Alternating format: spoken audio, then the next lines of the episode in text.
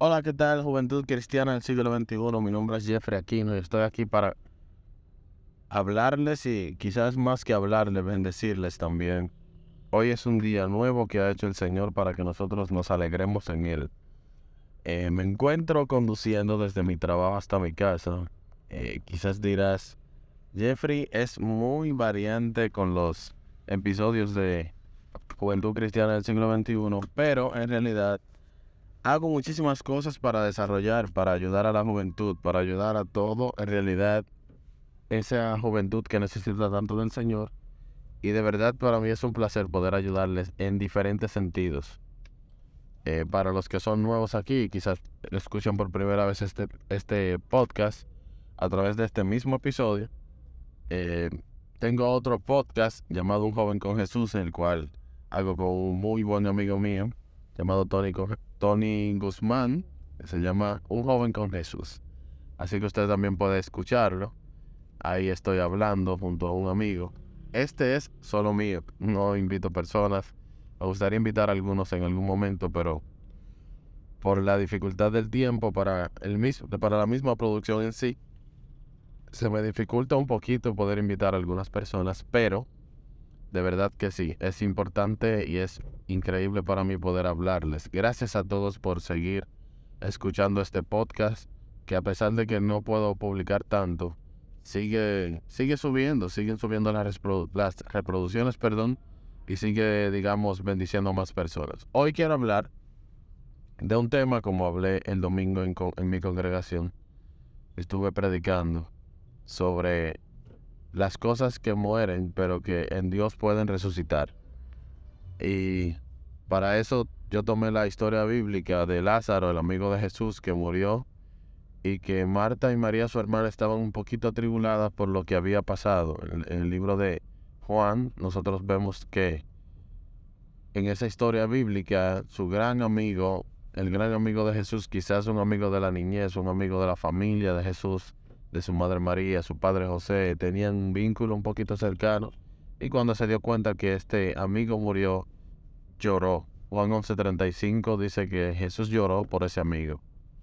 Pero quizás nosotros no tenemos un amigo que ha muerto en realidad o tenemos eh, un ser querido que ha muerto, gracias a Dios.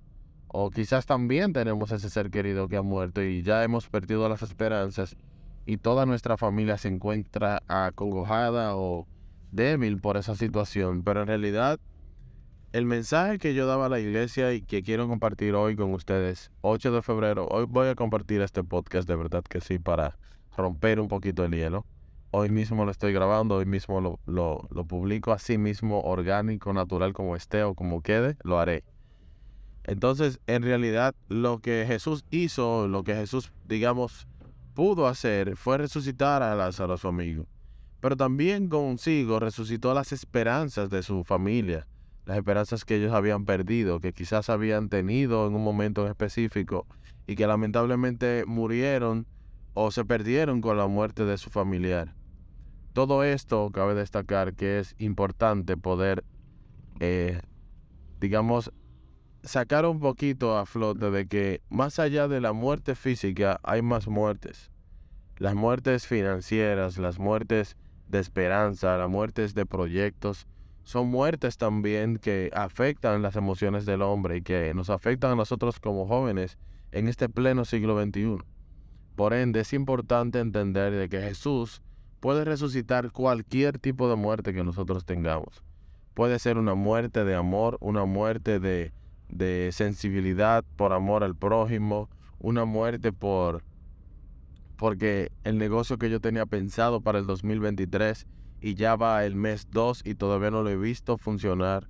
Quizás tenía un plan que era muy positivo, pero murió en enero eh, a pocos días de haber nacido y ha, todo, ha ido todo muy mal y creía que me iba a ir mejor, pero Jesús puede resucitar todo lo que está muerto aquello que parece imposible, aquello que parece ser tu muerte o, aquello que parece que no, no puede haber un, camino, un fin feliz, Jesús puede resucitarlo. Usted dirá, oh, Jeffrey, ¿cómo Jesús va a resucitar eh, mis finanzas? Jesús puede más, porque Jesús es más grande que todo. Así que juventud cristiana del siglo XXI que me escuchas hoy, en este nuevo año quizás para, para ti que tienes metas, que tienes proyectos, sigue confiando en Dios. Sigue confiando en que Él puede hacer de lo muerto algo vivo.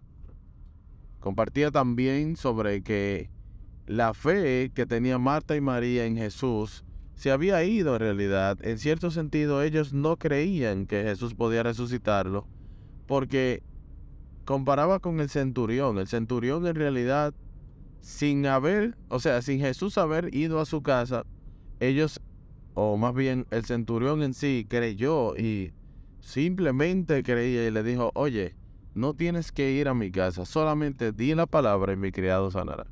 Entonces, la fe es la certeza de lo que se espera y la convicción de lo que no se ve, dice la palabra. También dice que tenemos que declarar las cosas que no son como si fuesen y nosotros lo tendremos hecho a la medida y a la voluntad de Dios. O sea, que cualquier cosa que tú puedas tener o decir que ha muerto en tu vida, puedes estar confiado de que puede resucitar, de que puede volver a nacer. En las manos de Jesús todo es posible un detalle importante de esta historia bíblica es que cuando ya Jesús está iniciando a hacer el milagro, que comienza a operar y dice, abran la tumba, Marta, su hermana, dice, Señor, lleva cuatro días de muertos. Es decir, que quiso poner una duda, quiso poner un nivel de oposición a la fe y al milagro que Dios, que Jesús estaba haciendo en ese momento. O sea, no pierdas las esperanzas porque ya ha pasado mucho tiempo. No pierdas las esperanzas porque ha pasado ya una semana o que ya ha pasado un año. Quedan 11 meses aún, quedan casi 10 meses completos para ver las promesas de Dios, que quizás han muerto, pero Él las puede resucitar. Gracias por escuchar este podcast, gracias por seguirme y gracias por abrir tus oídos y abrir tu corazón a que Dios te bendiga en esta noche o en este día más bien con esta palabra de bendición que Él ha puesto en mi corazón para ti. Ora por mí para que yo pueda seguir haciendo esto y yo oraré por cada uno de ustedes que también pueden escuchar esta palabra a través de Juventud Cristiana del siglo XXI. Dios le bendiga grandemente y gracias por escucharlo.